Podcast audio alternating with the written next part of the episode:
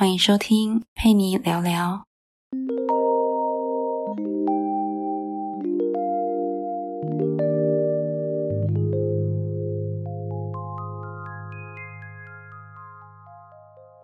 嗨，最近过得好吗？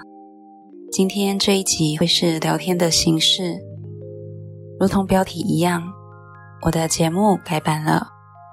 你可以看到名称和封面都已经更新成陪你聊聊，所以这集会谈谈节目未来的规划。如果你是固定听众，想知道我之后的节目方向，或者你是第一次听，想了解我的节目。都非常欢迎收听这一集。其实我的节目成立时间没有很久，到今天为止一共录了十六集，两个多月的时间，很多事都还在学习和调整。我真的很谢谢每一位收听和订阅我节目的听众朋友。虽然我没有见过你，但是很开心我的声音和想法可以传达给你。这也是我一开始分享的初衷。这几个月的时间，我也发现到经营节目的不容易。首先，我觉得最难的事不是讲话，最困难的是我不知道我在对谁讲话。尽管我可以看到节目的后台数据，但我完全不了解正在收听的你是什么样的背景和状态。就像当老师教书的时候。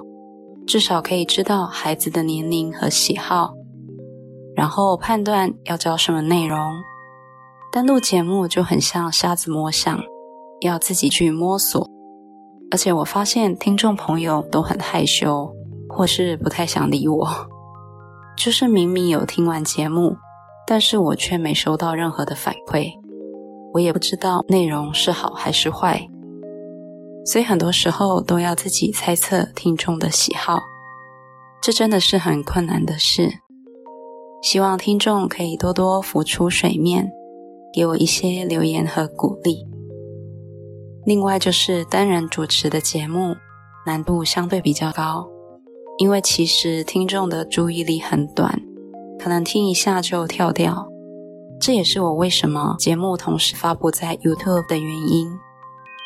我觉得很多听众还是视觉导向，有影片辅助会比较听得下去。再来最后一点就是声音品质。如果你觉得我的录音品质没有很好的话，我要先说声抱歉。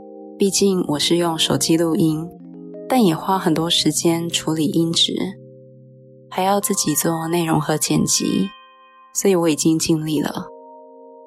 以上都是我经营节目碰到的困难。只能说做节目真的不容易。接下来我来谈一下节目为什么要改版。第一个主要原因就是听众的收听习惯。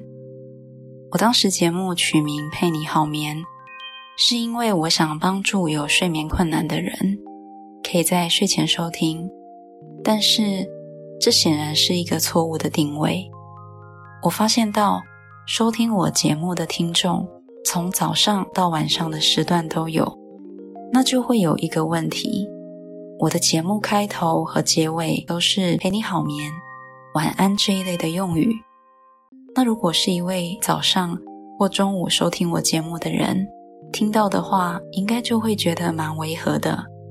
对于这一点，我是有点过不去。我希望未来听众能在各个时段收听我的节目。所以我把节目名称改为“陪你聊聊”，让更多人收听。第二个原因是对于节目名称的误会。其实我从来没有说过听我的节目一定可以睡着，我只说过我的节目可以帮助睡眠，但前提是你要持续训练你的大脑，让它习惯睡眠。但是就会有听众朋友。只看我的节目名称，就认为听一次我的节目就应该要睡着。听完如果没有睡着，就是没有效果。我只能说，这真是天大的误会。我的节目不是什么睡眠神器，但我想跳进黄河一百次也洗不清，因为是我自己取的“陪你好眠”。所以我也很困扰。为了不要造成听众错误的期待，我才会做出调整。我只是希望用声音可以对你有一点点的陪伴和帮助，而不是保证你可以睡着。第三个原因就是主题的选择。如果我的主题定位在睡眠，很容易会有既定印象，听众会期待听到睡觉时的说话语速，可能偏慢或是很慵懒的声音，然后内容也要适合睡前收听的，这些都限缩了我自己的创作空间。首先，我在日常生活中讲话算是非常的快速，因为节目的调性。所以我有尽量去调整我的语速。当然，听众也可以在平台手动去调整他们喜欢的速度，但是在这个部分就会很难拿捏听众的喜好。再来就是主题的部分，我本来是想透过冥想和故事帮助听众放松睡眠。同样的问题就是，我感觉自己只能做夜晚相关的主题。如果做了其他的类型，就会变成好像是离题了。另外，未来在主题方面，还是会有睡眠的内容、冥想和故事，也会加上我自己在生活上的阅读分享。只是我会把主题分成一些系列，不再针对睡眠的听众，也不局限于任何时间收听。节目定位还是以声音为主。也许是在你需要陪伴或者想要静心的任何时刻，这是我目前对于节目的调整。当然，我还是希望听众朋友能够给我内容上的建议。我也非常欢迎，如果你有自己的故事，也可以投稿到我的信箱，我会在节目中分享。最后说了那么多，我真的觉得改变其实不难。难的是，你有没有决心做出改变？当我做了节目改版的决定后，我不是想想而已，我马上就开始想新的节目名称，修改我的节目封面，调整录音内容，只因为我认为我在做对的事。我也想鼓励你，只要你想改变，改变永远都不晚。也希望你能持续支持我的节目。非常感谢你今天的收听，陪你聊聊，我们下期见。